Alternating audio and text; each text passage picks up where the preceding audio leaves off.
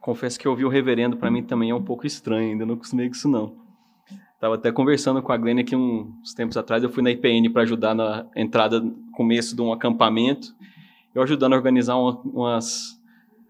A, a, a, fila dos meninos ali e o povo, pastor, pastor, pastor, e eu fazendo minha, minhas coisas, né? Pastor Sila, falou, oh, não, sou eu, né? Deixa eu virar e responder, né? Mas pela graça do Senhor, hoje, irmãos, o Senhor nos aprove estarmos como povo do Senhor, reunidos para ouvir da parte dele, para nos lembrarmos né, de quem é o nosso Deus, quem é o Deus a quem nós adoramos, a quem nós prestamos culto. E eu convido os irmãos então a abrirem a palavra do Senhor no Evangelho segundo Mateus, perdão, Marcos. Evangelho segundo Marcos, capítulo 2. Nós leremos do versículo 23 ao versículo 28.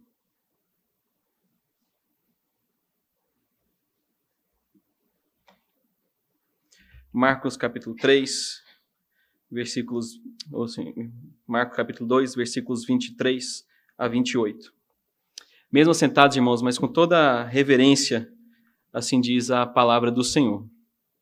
Ora, Aconteceu atravessar Jesus em dia de sábado as searas, e os discípulos, ao passarem, colhiam espigas. Advertiram-no os fariseus: Vê, por que fazem o que não é lícito aos sábados? Mas ele lhes respondeu: Nunca lestes o que fez Davi quando se viu em necessidade e teve fome, e ele e os seus companheiros?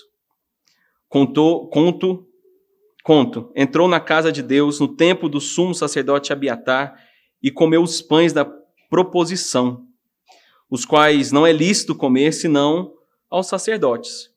E deu também aos que estavam com ele. E acrescentou: O sábado foi estabelecido por causa do homem, e não o homem por causa do sábado. De sorte que o filho do homem é senhor também do sábado. Vamos orar mais uma vez, irmãos? Rogando ao Senhor que nos abençoe. Pai, obrigado pela tua santa palavra, obrigado por o Senhor fala ao nosso coração e pedimos que nesta, nesta noite, que o Senhor use do teu servo, que nos edifique, nos exorte, mas acima de tudo fale, Pai, com o amor que vem do Senhor, para a honra, glória e louvor do Senhor. É no nome de Cristo que nós oramos e te agradecemos. Amém. Meus irmãos, o Evangelho de Marcos, como eu tenho trazido aos irmãos é um evangelho que Marcos ele escreve aos romanos. E o desejo dele é apresentar aos romanos um povo que é poderoso daquela época, que tinha ali é, grande força militar, grande força política. E Marcos escreve de uma forma a apresentar um povo que se importa com o poder, quem é o verdadeiro poder, né? De quem é o verdadeiro poder, quem é o Deus, dono de todas as coisas. E o objetivo dele, então, no seu evangelho, é focar nos milagres e na obra de Jesus Cristo.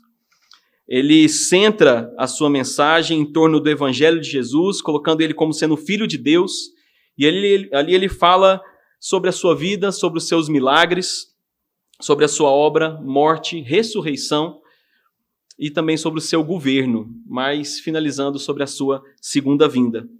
Marcos ele destaca, tenta mostrar e consegue que Jesus é 100% Deus, 100% homem, sendo ele o filho do homem, o filho de Deus, ungido do Senhor. E se os irmãos se atentarem, Marcos ele tenta ser muito breve e rápido nas mensagens, ele não tenta dar muitos detalhes, por exemplo, como Lucas, que é muito detalhista e sempre apresentam várias várias características, várias informações. Marcos ele quer ser mais sucinto. Então constantemente ele dizia então, e passou, passando isso a, a, seguir, querendo dizer, mostrar os poderes que o Senhor exerceu, as, os milagres que Jesus realizou.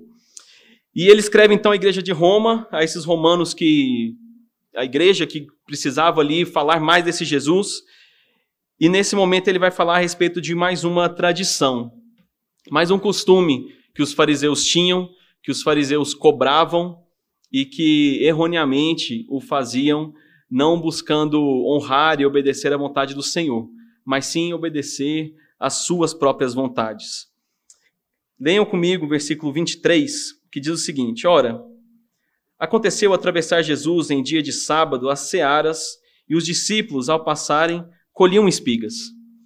Jesus, como Marcos não dá exatamente os detalhes, mas Jesus estava caminhando e ia de uma aldeia a outra, caminhando, falando do evangelho, ensinando, discipulando. E na sua caminhada acabou passando então pelas searas. Acredita-se que seja ali uma plantação de trigo. E os, é, os discípulos de Jesus estavam então com fome e passam então a colher algumas espigas, debulhá-las e cozinhar, fazer aquilo para comer para mantimento. Contudo, pelo fato de ser no dia de sábado, os fariseus que ali estavam acabam percebendo isso e vão, chegam a Jesus cobrando. Assim, mas no dia de sábado, o dia que é o dia do descanso, o dia que é um dia de não trabalhar, os seus discípulos estão ali colhendo grãos, colhendo espigas para o seu mantimento. Queridos, o sábado, na, tanto nas línguas originais, tanto no grego quanto no hebraico, tem o significado de descanso, o Shabá, o dia do descanso. E obviamente é baseado no quarto mandamento do Senhor: guardarás o Shabá, o dia do Senhor, o dia de descanso. E ali eles levavam isso a ferro e fogo, levavam isso muito a sério, nesse dia do descanso. E os discípulos, então, debulhando ali num dia de sábado, eles são questionados. Ah, por que numa ação que é dada pelo Senhor como obrigatória, e algo religioso, algo importante, tradicional aos judeus, por que, que os seus discípulos não estão descansando, não estão, é, e ao invés disso, estão trabalhando, estão colhendo espigas? No Evangelho de Marcos, como eu disse, ele tenta trazer posições muito claras e muito, muito sucintas. Mas como nós, o, muitos irmãos já sabem, nós chamamos os evangelhos de Marcos, de Mateus, Marcos e Lucas como evangelhos sinóticos. Eles trazem a história de Jesus sobre óticas diferentes, mas trazendo as mesmas informações, contudo com detalhes diferentes. Nessa mesma passagem, nessa mesma perícope, nós encontramos, que nós lemos aqui em Marcos 2, de 23 a 28, nós encontramos em Mateus 12, de 1 a 8, e em Lucas 6, de 1 a 5. E nessa separação, nessa, nas diferenças entre cada um dos evangelhos, Marcos traz, relata esse mesmo acontecimento, mas acrescenta que eles estavam famintos. Os discípulos do Senhor estavam com fome. E Lucas é, acrescenta o detalhe dizendo que eles estavam colhendo as espigas com as mãos. Irmãos, não de forma alguma dizendo que o Evangelho de Marcos está incompleto, mas na palavra do Senhor nós temos toda ela para nós, para complementarmos, para compreendermos que ela se explica por ela mesma. E apesar disso, de forma alguma evitando ou não acreditando, mas Marcos fala aqui que eles estavam passando por, pela, pela seara e colhendo espigas para o seu alimento. No versículo 24, então, ele segue, Marcos segue dizendo que após essa colheita das espigas que eles estavam recolhendo com as mãos, os fariseus ali perto advertiram Jesus, dizendo: acompanha comigo, versículo 24. Advertiram os fariseus: Vê, por que fazem o que não é lícito aos sábados? Por que, que os seus discípulos, então, estão colhendo essas espigas? Por que, que os seus discípulos estão fazendo aquilo que é proibido no dia que nos é dado como dia do Senhor? Queridos, os fariseus, eles acusam então os discípulos de Jesus a estarem trabalhando nesse, no sábado. E dentro da tradição judaica, os fariseus, eles desenvolveram uma lista, produziram uma lista com 39 tipos de trabalho que quebravam o sábado, quebravam o Shabá. Então, nessa lista, aquele que exercesse qualquer um desses 39 trabalhos estavam ali quebrando o quarto mandamento, quebrando o dia do Senhor. E o colher espiga, o fato de realizar uma colheita, estava em terceiro lugar nessa lista. Como era algo de muito cultural e muito presente em toda a nação, o colher era algo relativamente diário na vida deles, então ali era um trabalho que eles faziam para o próprio sustento. Então eles nesse dia do Shabat eles não poderiam então colher, colher essas espigas. E uma entendendo essa importância, o quanto eles levavam isso a sério, para eles o máximo que eles conseguiriam andar seriam também uma milha. Se andassem mais que isso, estavam fazendo esforço demasiado e por isso estavam em pecado. Isso estava também nessa lista das ações que quebravam o mandamento do Senhor. Contudo, irmãos, em Deuteronômio, capítulo 23, versículo 25, o Senhor Jesus fala ao seu povo, dizendo: Quando entrares na seara do teu próximo, com as mãos arrancarás as espigas, porém na seara não meterás a foice.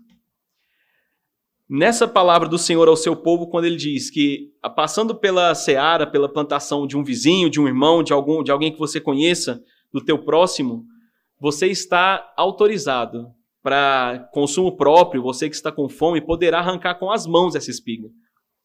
Isso não é compreendido como um trabalho, mas é um momento de você estar se alimentando, um sustento. Contudo, ele diz: porém, na seara não meterás a foice, ou seja, não vai, você não vai colher.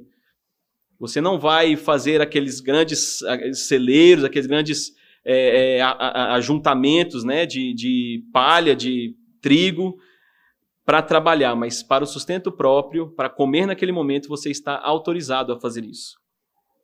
Então, quando Jesus é confrontado a respeito disso, os fariseus que estavam numa visão totalmente é, legalista e drástica ali ele confronta. Os discípulos do Senhor estão colhendo espiga num dia que não deveriam.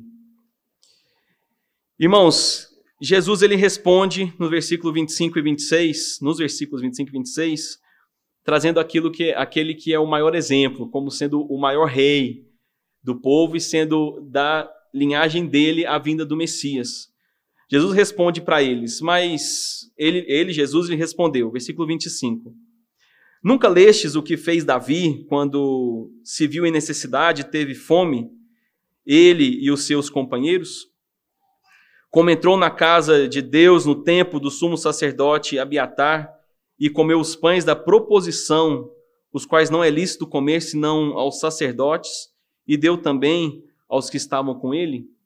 Queridos, é, Jesus faz referência ao livro de Samuel, o primeiro livro de Samuel, capítulo 21, no comecinho dele, quando Davi está fugindo do rei Saul, junto com alguns soldados que o acompanhavam, e eles chegam então ali no tabernáculo, no templo da proposição, e ali eles estão famintos, precisam comer, a única coisa que tem são os pães da proposição. E eles, ele precisava comer, ele precisava se alimentar e alimentar os seus soldados. Irmãos, aqueles, como para compreensão, os pães da proposição eram alguns pães especiais que eles eram feitos e colocados na mesa da, do templo todo sábado do tabernáculo, todos os sábados pelos sacerdotes, e eles eram dispostos em duas colunas de seis pães.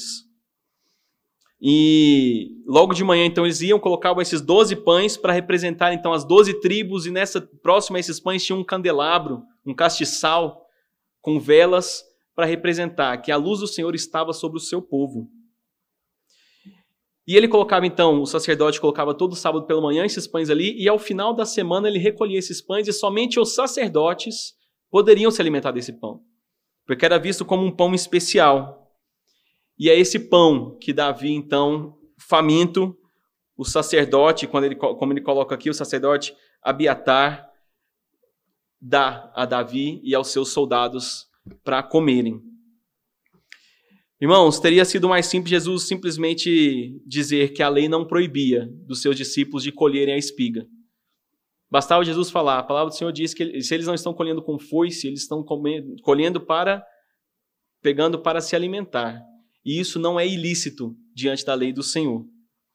Mas Jesus mostra que mesmo quando comemos e bebemos por sua ordem, quando o Senhor nos permite, na presença do Senhor, Ele nos permite. Isso é santo.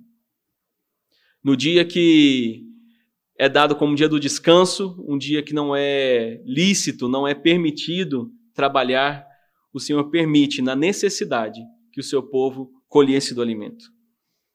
Jesus mostra que observar o sábado por meio de comportamento, o seu comportamento em adorar ao Senhor, obediência ao Senhor, é uma forma de adoração.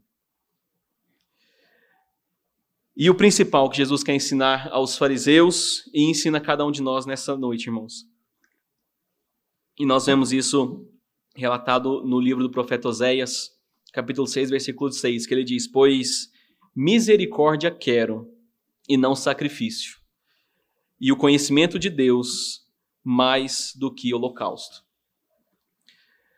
Nesse momento, Jesus está ensinando aos fariseus e a nós dizendo que ele não está interessado na. Ele está mais interessado na compaixão, na compreensão das necessidades dos seus discípulos, do que na observação legalista de uma lei. Eles não estavam errados, mas ele quer ensinar aos fariseus para que não olhem com uma visão, com um olho legalista, tentando colocar a lei para ser obedecida a ferro e fogo, mas para olhar com olhar de misericórdia ao próximo. Olhar para o outro num dia que é um dia de descanso, mas se preocupar com o seu cuidado, se preocupar com o seu com as suas necessidades. Um fato importante para levar em consideração, irmãos, isso durante o, estudo dessa mensagem, o preparo dessa mensagem, eu nunca tinha pensado nesse sentido e realmente é, é muito importante a gente levar isso em consideração. Jesus é o Deus Filho, ele pode fazer todas as coisas. Seus discípulos estavam com fome. Ele poderia muito bem, no instalar de dedos, num falar, trazer o alimento. Ele poderia muito bem realizar uns milagres de, de trazer o pão, multiplicar peixes para alimentar os seus discípulos. Contudo, Jesus, em momento algum, ele faz milagres em vão. Naquele momento, Jesus ele utiliza dos recursos que são dados pelo próprio Deus, que era a plantação que estava ali, para alimentar dos seus discípulos. Algo que agrada ao Senhor, que foi permitido pelo Senhor, que o Senhor criou para sustento, para alimentação do seu povo, Jesus caminhando com eles fala: colham, comam. O entendimento farisaico, irmãos, dos fariseus, ele estava errado. O cumprimento da lei para eles era colocado acima da misericórdia. No sábado, um dia que não era permitido trabalhar, um dia que era quase que obrigatório ficar descansando eles se preocupavam mais com levar isso em obediência plena do que se preocupar com o cuidado do seu próximo. E Paulo, no livro dos Colossenses, capítulo 2, versículos 16 a 19, ele diz o seguinte: Ninguém, pois, vos julgue por causa de comida e bebida, ou dia de festa, ou lua nova, ou sábados, porque tudo isso tem sido sombra das coisas que haviam de vir porém o corpo é de Cristo. Ninguém se faça árbitro contra vós outros, pretextando humildade e culto dos anjos, baseando-se em visões, enfatuado, sem motivo algum, na sua mente carnal e não retendo a cabeça, da qual todo o corpo, suprido e bem vinculado por suas juntas e ligamentos, cresce o crescimento que procede de Deus. Aquilo que Jesus fala aos fariseus, Paulo fala aos colossenses. Eles que estavam se preocupando mais com uma, com uma, uma liturgia, uma ação farisaica, um legalismo, ele fala para os colossenses: não julguem os seus irmãos pelo fato deles não estarem guardando o sábado. Queridos, o sábado, nós falaremos isso mais adiante, mas nós entendemos hoje como sendo o dia do Senhor, o nosso domingo. E da mesma forma que Paulo apresenta aos Colossenses e Jesus fala aos fariseus, nós temos no nosso dia, na nossa cultura, na nossa igreja, profissões que exigem que não estejamos todos os domingos, todos os dias do Senhor na igreja. Jesus está falando aqui que o dia é do Senhor, mas que não deve haver um legalismo a ponto de abrir mão das minhas obrigações, das suas obrigações no trabalho, com a família, em ações de misericórdia para com o próximo, buscando uma vida de obediência a uma lei que é dada pelo Senhor. Não anulando a lei, mas não perdendo o olhar de misericórdia, o olhar de cuidado para com os seus. Existem então essas profissões que precisam trabalhar aos domingos, e Jesus então fala a despeito dessa necessidade. E nós temos aí médicos, vou puxar a sardinha para o meu lado, engenheiros agrônomos, analistas de informática, nós temos bombeiros, policiais, as profissões que demandam, em, em certos momentos, trabalhar aos domingos. E puxando de continua com sardinha para o meu lado, engenheiros agrônomos. No momento de colheita não tem dia. Você começa a colheita e para quando acaba, acaba toda a, a, a plantação. Depois disso ainda tem que organizar, tem todo o armazenamento, necessidade de aplicação de produtos de controle de pragas, irrigação, são várias demandas que, para o seu sustento, muitas vezes lhes são demandadas a, a, a ação, ações no que nós chamamos de dia do Senhor. E pelo fato de eu sair para trabalhar porque eu tenho o meu sustento nesse trabalho, eu estou em pecado diante do Senhor? Jesus está falando que não muitas emergências, e não só dentro do trabalho, mas no nosso cuidado com o próximo, alguém passando mal, alguma família que precisa de um amparo, de um apoio. Jesus nos chama a olhar com olhar de misericórdia, não fala assim, deixa, vou deixar, vou deixar meu trabalho de lado, vou deixar o meu vizinho de lado que está precisando de ajuda, porque hoje é o dia do Senhor, eu tenho que estar na igreja. Eu tenho que estar na EBD, eu tenho que estar no culto. Jesus está dizendo, não, Contudo, ele traz a responsabilidade diante das escolhas de ir ou não ao dia do Senhor, no dia do Senhor, prestar culto a ele. Dentro das nossas, da nossa doutrina, um dos documentos que nós temos, que rege a nossa doutrina, é a confissão de fé.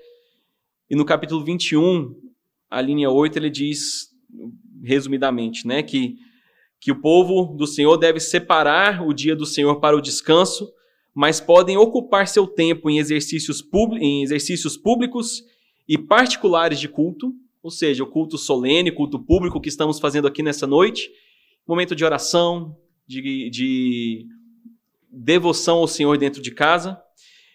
Então, nesse tempo de adoração e nos deveres de necessidade de misericórdia, no cuidado ao próximo, na necessidade de responder a uma demanda do trabalho, lhe é permitido fazer isso.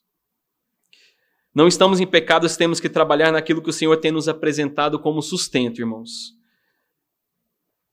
Não é não estamos em pecado se buscamos exercer o nosso papel e sustentar a nossa casa. Não estamos em pecado quando saímos para cuidar de um irmão que está precisando ir ao hospital, precisando de uma consulta, precisando de um momento de oração, de cuidado. Contudo, não quero convencer os irmãos a não, irem, não virem à igreja aos domingos, aos domingos, obviamente. Mas o que Jesus traz aos fariseus e traz a nós é a pergunta: como nós temos visto o nosso dia do Senhor? Como nós temos compreendido a nossa responsabilidade, o nosso papel como povo do Senhor no dia do Senhor?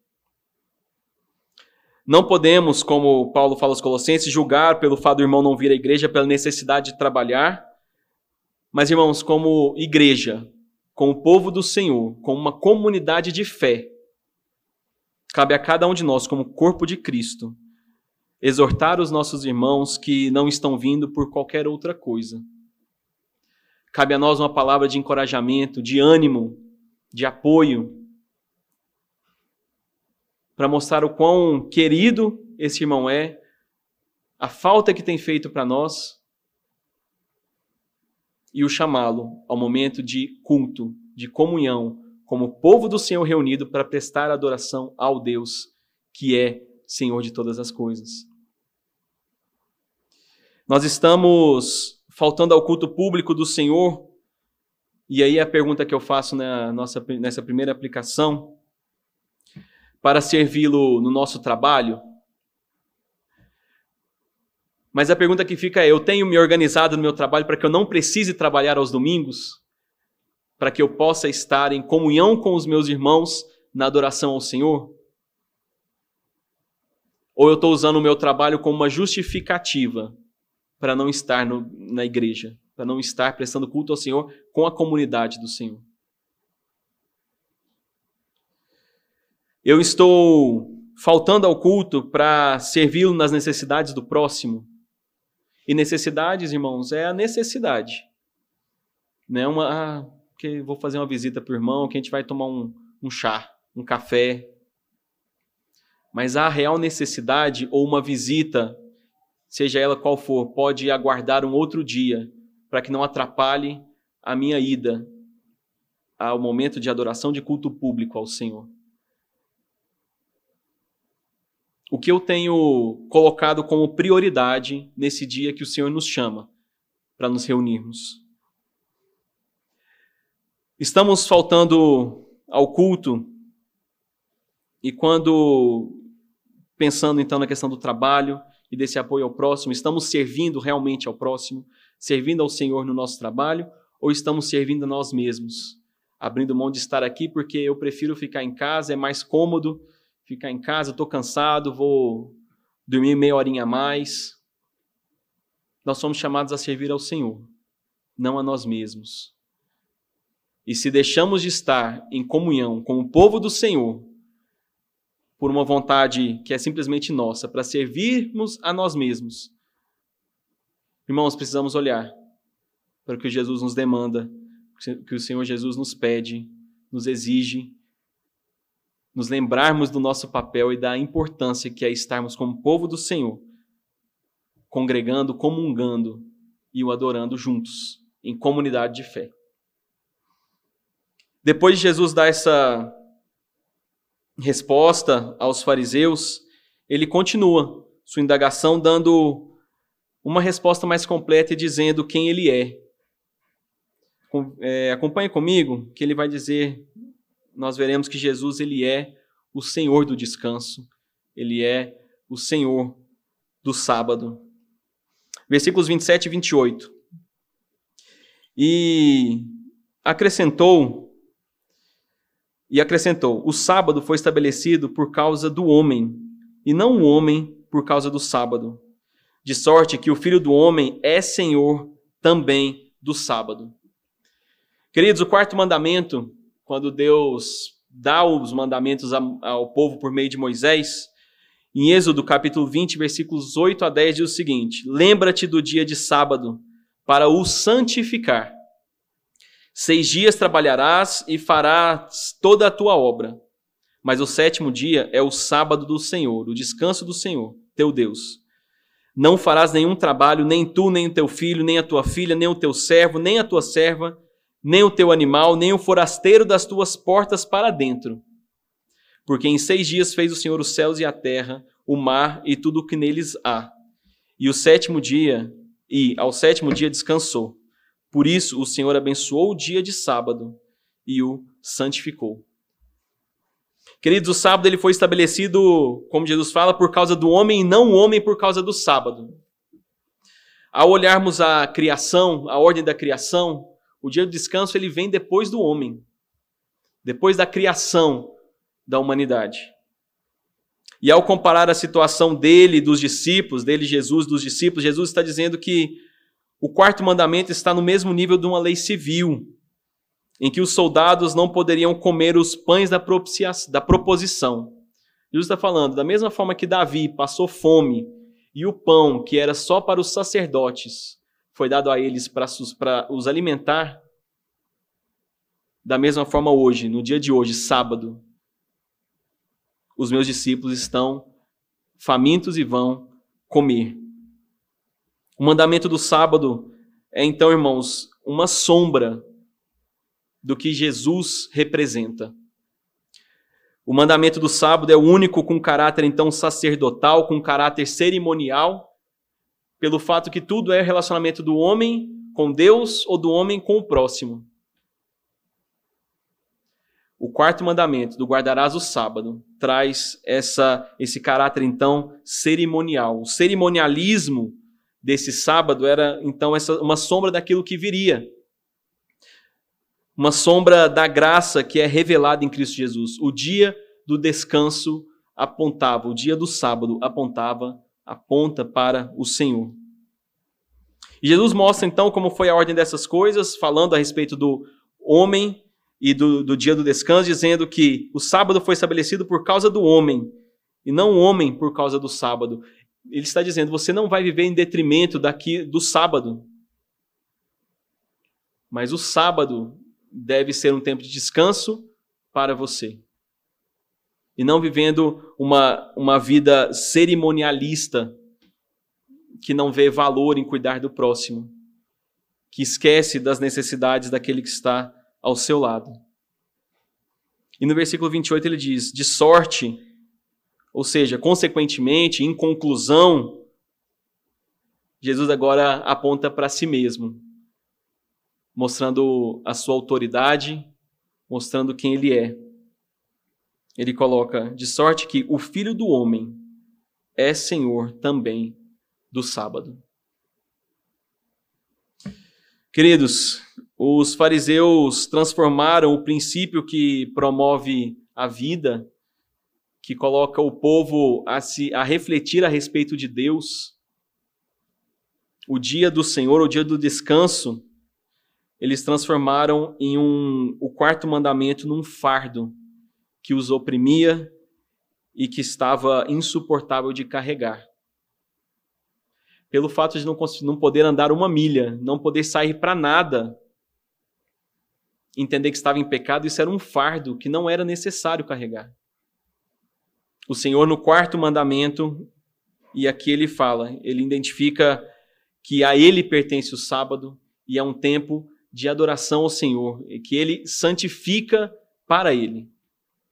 E nós, como povo de Deus, como cristãos, devemos ter esse dia como um dia de reflexão, um dia de adoração, um dia em que olhamos de forma mais especial ao Deus que nos criou, ao Deus que nos salvou. Jesus implica, então, irmãos, quando ele fala que o filho do homem é Senhor, ele implica a si. Mostra aos fariseus sobre a sua divindade e a sua perfeita humanidade. E o Filho do Homem é um texto que Jesus se refere, é um, um termo que Jesus se refere várias vezes, pois era muito conhecido pelo seu povo. E Daniel, quando fala de uma das suas visões da vinda do Messias, do grande que viria para salvar o seu povo, ele coloca o filho do homem como sendo esse Messias. Jesus agora está apontando: eu sou o filho do homem. Eu sou esse Messias, o filho de Deus que veio para o salvar.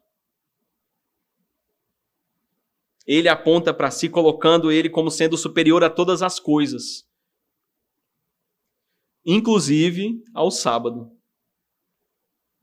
E assim poderia então autorizar a guarda do sábado do jeito que ele achava que deveria ser. E nesse caso, meus discípulos, comam. Vocês já estão na presença do Senhor, comam. Os discípulos estavam fazendo aquilo pela autoridade de Deus e porque Deus os levou para se alimentarem, pois eles estavam com fome. Queridos, mas o que nós lemos a respeito do sábado, mas o que difere então? Por que nós, como cristãos, hoje não nos reunimos no dia do Senhor como sendo sábado, mas nos reunimos como sendo o domingo, e chamamos então do sábado cristão o domingo? E muitas outras denominações, outras igrejas, outras doutrinas nos questionam, dizendo, nos acusam muitas vezes, dizendo: vocês não guardam nem o sábado.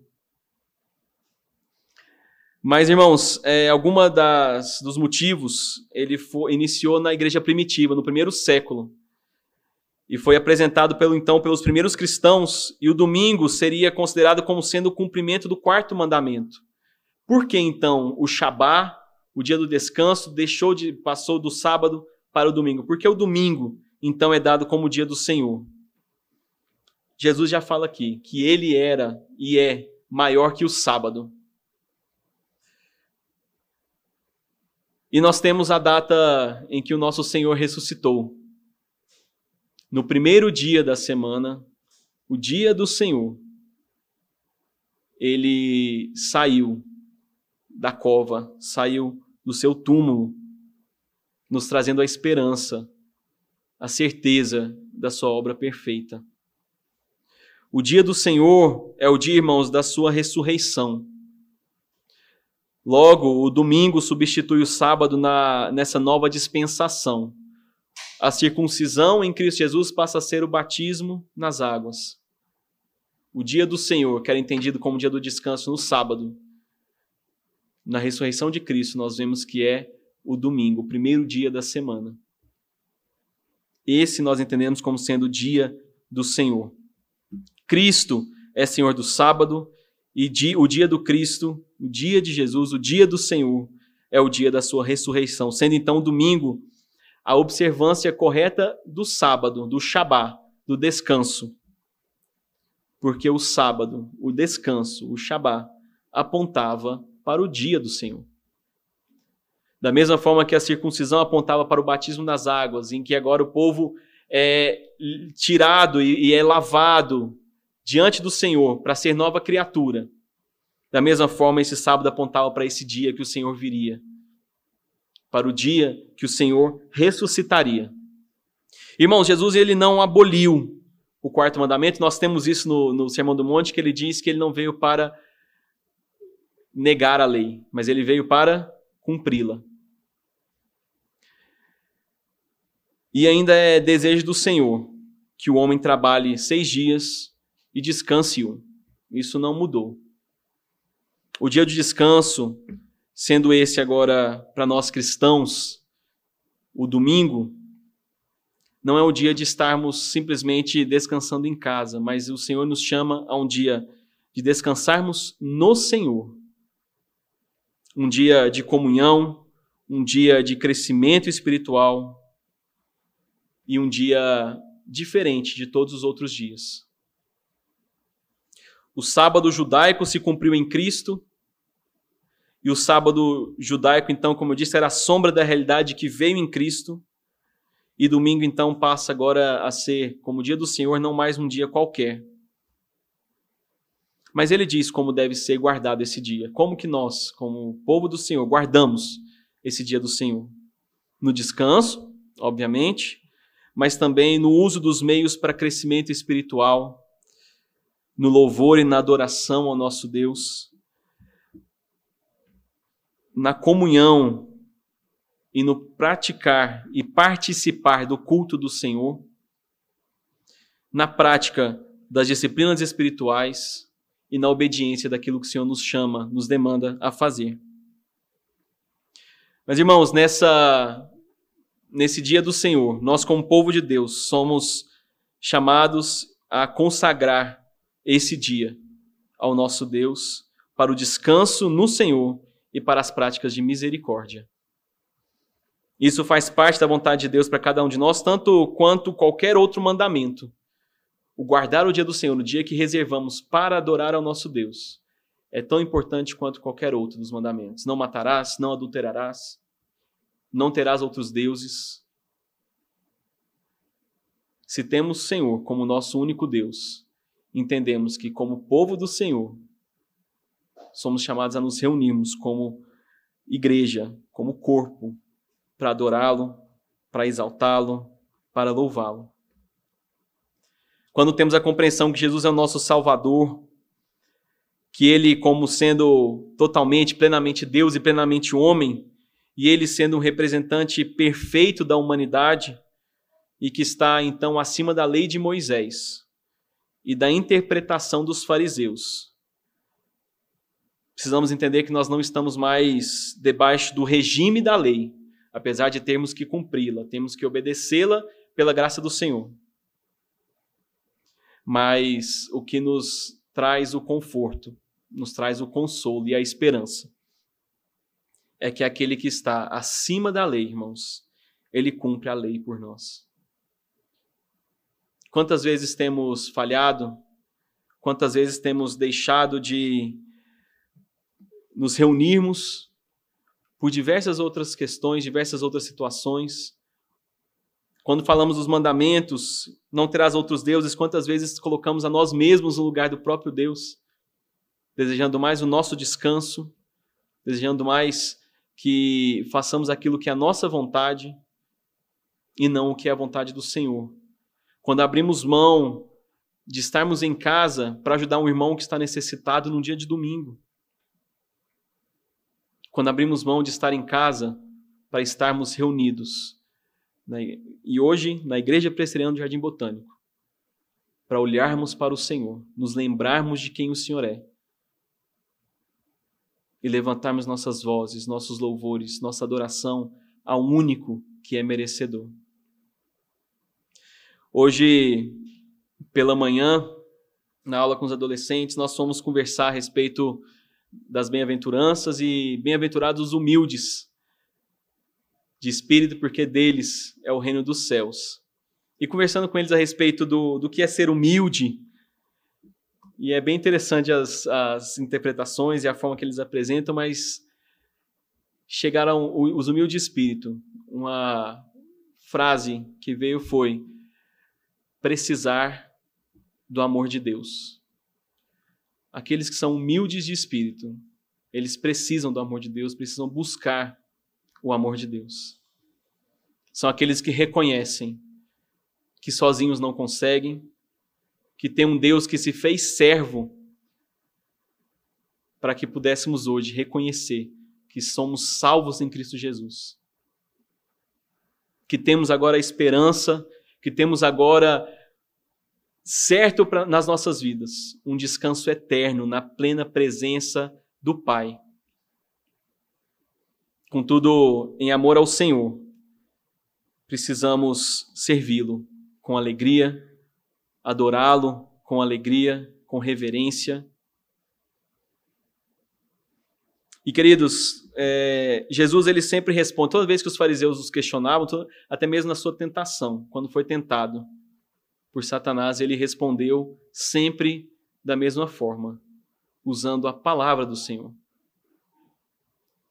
Como eu disse, ele poderia simplesmente dizer: a lei do Senhor diz que eles não podem colher com a foice, eles estão colhendo com a mão, eles não estão pecando mas Jesus traz a palavra do Senhor. E nessa resposta de Jesus, ele também nos chama a, nas diversidades, nos momentos em que nos encontramos em diversas situações, seja no trabalho, na escola, no condomínio, com os vizinhos.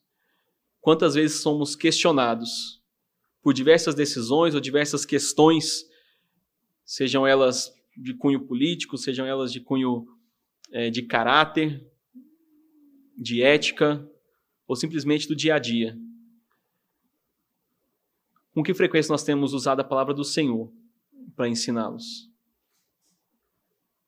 Qual é o conhecimento que nós temos da palavra do Senhor para sabermos se estamos ou não em pecado diante do Senhor?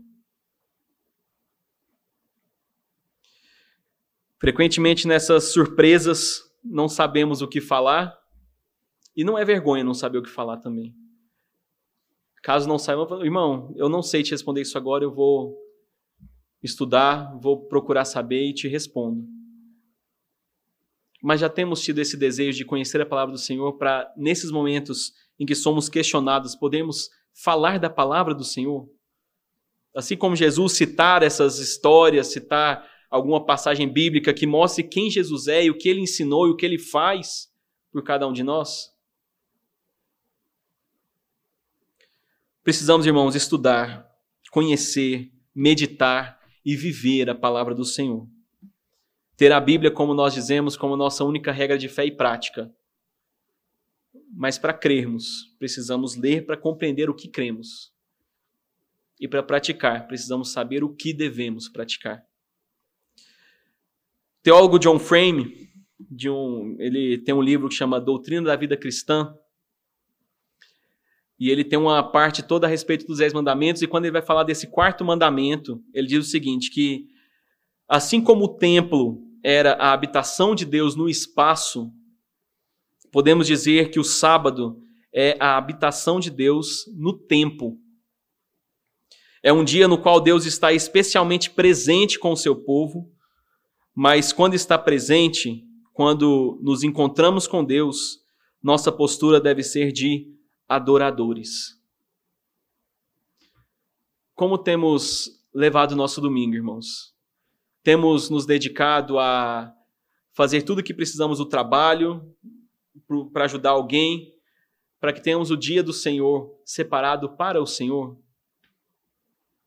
Obviamente, não há problema algum de sairmos comemorar o Dia das Mães, Dia dos Pais, sairmos para almoçar, mas se em algum momento os nossos, os nossos compromissos atrapalham a nossa responsabilidade como povo do Senhor estarmos reunidos para prestar culto ao único que é merecedor, precisamos reavaliar, irmãos, pelo que estamos vivendo e para quem estamos vivendo. E não só nessas programações, mas muitas vezes abrimos mão de estar na presença do Senhor por jogos de futebol, por Fórmula 1. Nesse último encontro dos homens, nós conversamos um pouco a respeito disso. Da responsabilidade que temos como homens, como pais, de ser exemplo para os nossos filhos no nosso compromisso com o Senhor. E eu concluo, irmãos, caminhando para o final dessa mensagem, uma, citando o livro que temos estudado, O Pai Trinitário. O autor diz que se o pai escolher ir à igreja com regularidade, então os filhos em geral seguirão esse padrão. Se o pai frequenta a igreja de modo regular, as chances de o filho crescer frequentando a igreja com assiduidade são muito menores.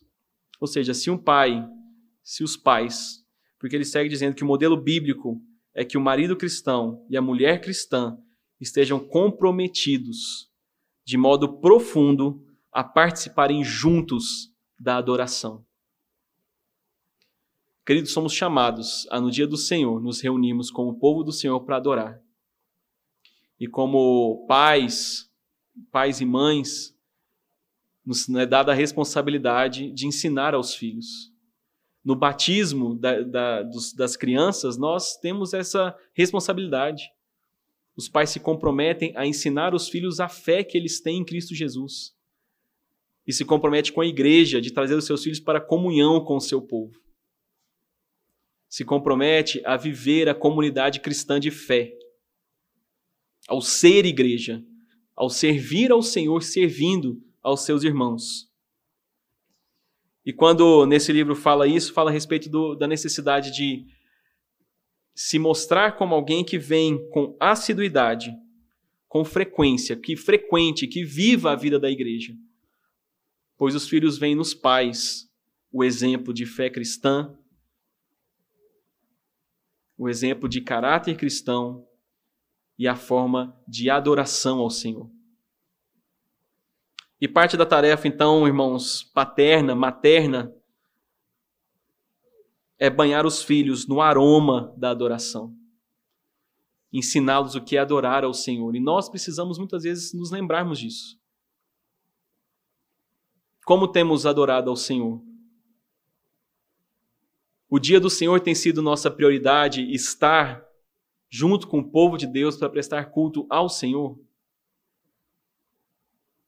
De novo, não é algo que deva, deva ser legalista. Se há necessidade de trabalho, de auxílio para alguém, o Senhor não estaremos em pecado por isso. Mas se abrimos mão disso, de estar na comunidade, na comunhão, por qualquer outra coisa, o Senhor nos cobrará. Porque, como povo do Senhor, somos chamados a nos reunirmos a congregarmos para adorá-lo. E queridos, agora realmente encerrando, em Hebreus capítulo 4, o autor, do versículo 1 ao 13, ele vai falar a respeito da nossa entrada no descanso. E quem é o nosso descanso? E ele coloca que a entrada no descanso, que nós entramos no descanso pela fé, que o nosso descanso é o Senhor. Muitas vezes nós estamos exaustos fisicamente, O trabalho ao Senhor, ele é árduo, ele é difícil, mas o Senhor nos chama a servi-lo. Porque o nosso descanso será por toda a eternidade. Nosso descanso completo, pleno, perfeito está em Cristo Jesus. Devemos descansar fisicamente, mas devemos descansar no Senhor. E quando nos reunimos no domingo, no dia do Senhor,